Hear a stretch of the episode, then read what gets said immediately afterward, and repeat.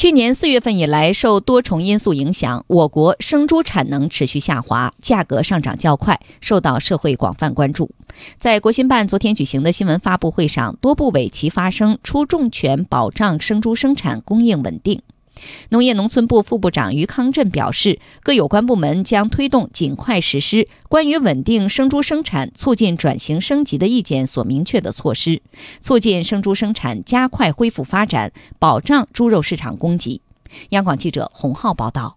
养猪业是关乎国计民生的重要产业，猪肉是我国大多数居民最主要的肉食品。农业农村部副部长于康震说，去年四月份以来，受猪周期下行、非洲猪瘟疫情冲击和一些地方不当行政干预影响，我国生猪产能持续下滑。今年猪肉供应相对偏紧，价格上涨较快。直接的原因就是生猪产能下降多了。七月份监测的数字，生猪存栏啊，就比六月份降了百分之九点四，比去年同期降了百分之三十二点二。其中，能繁母猪。是决定生猪生产能力的一个最关键的指标。那么，在能繁母猪存栏啊，环比下降了百分之八点九，同比呢下降了百分之三十一点九。近期，相关部门和部分省份出台了多项扶持政策措施。国务院办公厅印发了关于稳定生猪生产、促进转型升级的意见。意见提出了猪肉自给率、养殖规模化率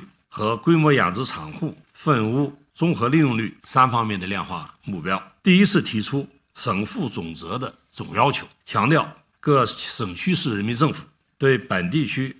稳定生猪生产、保障市场供应工作负总责。意见明确提出，继续实施种猪场和规模养殖场户贷款贴息政策，期限延长至二零二零年十二月三十一号。二零二零年六月三十号前，对整车合法运输种猪及冷冻猪肉的车辆免收车辆通行费。大力发展标准化规模养殖，积极带动中小养猪场户发展，持续加强非洲猪瘟防控等。于康镇说，这些政策措施的落地，将对调动养殖场户的积极性、促进增养补栏和保障猪肉市场的供给起到有力的推动作用，平复猪肉价格将是必然结果。下一步，农业农村部将坚持疫情防控和稳定生猪生产、保障市场供应两手抓，加快恢复生猪生产，这是当务之急。会同相关部门督促地方加快落实中央出台的各项支持政策措施，以种猪场和规模养殖场为重点，支持新建、改扩建规模养猪场，改善基础设施条件，加快增养补栏，